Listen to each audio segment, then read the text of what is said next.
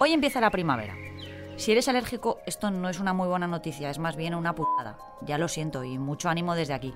Pero el cambio de estación nos acerca al verano y a las vacaciones. La fecha del inicio de la primavera cambia cada año, pero siempre tiene lugar entre los días 19 y 21 de marzo. Eso se debe a que el equinoccio se decide por un instante concreto, cuando los dos polos de la Tierra están a la misma distancia del Sol. Entonces, solamente una mitad exacta del planeta está iluminada. Así que desde hoy, la duración del día y la noche son prácticamente la misma. Es decir, hemos llegado a ese momento delicioso del año en el que las tardes son eternas y con eso también se alarga nuestro ocio, porque queremos estar más tiempo en la calle. Otra buena noticia. Este fin de semana entraremos en el horario de verano. La madrugada del sábado al domingo perderemos una hora de sueño, pero la ganamos de día. A las 2 serán las 3. Tú también lo notas, ¿verdad? Estamos tocando el verano con los dedos. Soy Marta Hortelano y cada día, de lunes a viernes, quiero darte buenas noticias. Así que si necesitas un día sin sobresaltos, este es tu lugar seguro. Los buenos días, un podcast diario para ponerte de buen humor. Una de las cosas por las que sabemos que el buen tiempo está a punto de llegar es porque en esta época muchísimos pájaros se mudan a la comunidad valenciana. Me imagino las aves diciendo, venga, vámonos para el apartamento de Valencia que allí ya hace bueno. Y en esas han llegado los flamencos.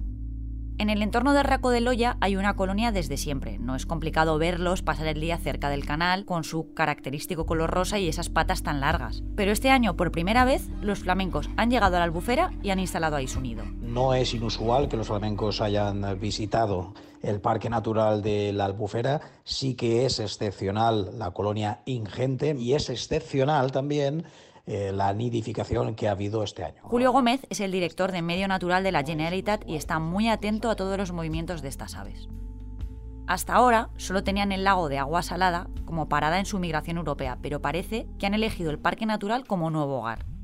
Medio Ambiente no tiene constancia de que jamás hubieran puesto huevos en esta zona, por lo que su llegada es todo un acontecimiento. Este año, además, han venido más flamencos que nunca, unos 12.000. Ahora resta estar expectantes vigilantes por la compatibilidad que tiene que tener un parque natural y por su grado de conservación. Si necesitabais aún más motivos para ir a pasar un día a la albufera, ahí tenéis otro, porque las fotos con estos animales son súper instagrameables, ahí lo he dicho bien. Y además hay muchísimos.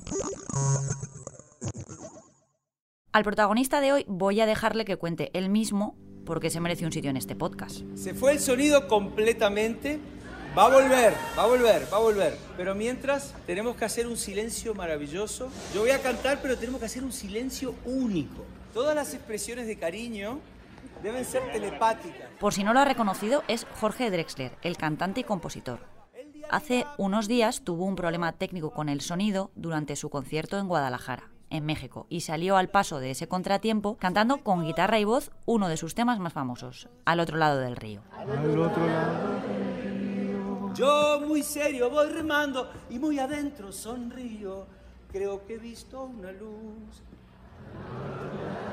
Sobre todo creo el público, lejos de mosquearse con el fallo, vio en la improvisación una salida mágica. Se sintieron testigos de un momento único. Y solo por esas tablas, y porque la verdad es que yo soy muy fan, para mí hoy Jorge Drexler es nuestra persona extraordinaria.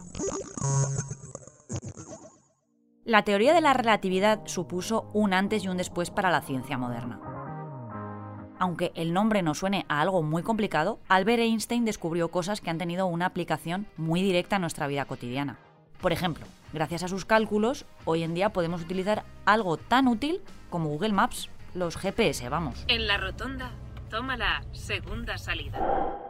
El científico publicó una de sus más famosas teorías un 20 de marzo de 1916, es decir, hace 107 años. Pero como te decía el otro día, se puede ser de ciencias y tener cierta inquietud por las letras. De ahí que esta teoría también haya tenido una aplicación en el ámbito de la cultura y la filosofía. Y si no, piensa en todas las veces que has utilizado en una discusión el argumento de que todo es relativo. Esta no te la esperabas, ¿eh? Os dejo que tengo que relativizarlo todo un poco. Mañana más. Muchas gracias por escucharnos y gracias a ti, Marta. ¿Qué va? Yo encantada. Recuerda que si te ocurre algo bueno y quieres contárnoslo, puedes escribir a losbuenosdías.lasprovincias.es. Este podcast ha sido escrito por Marta Hortelano, la edición es de Amalia Yusta y Paco Sánchez, el diseño sonoro de Rodrigo Ortiz de Zárate y la producción de Miquel Labastida y Andrea Morán. De lunes a viernes te esperamos en la web del periódico o en tu plataforma de audio favorita.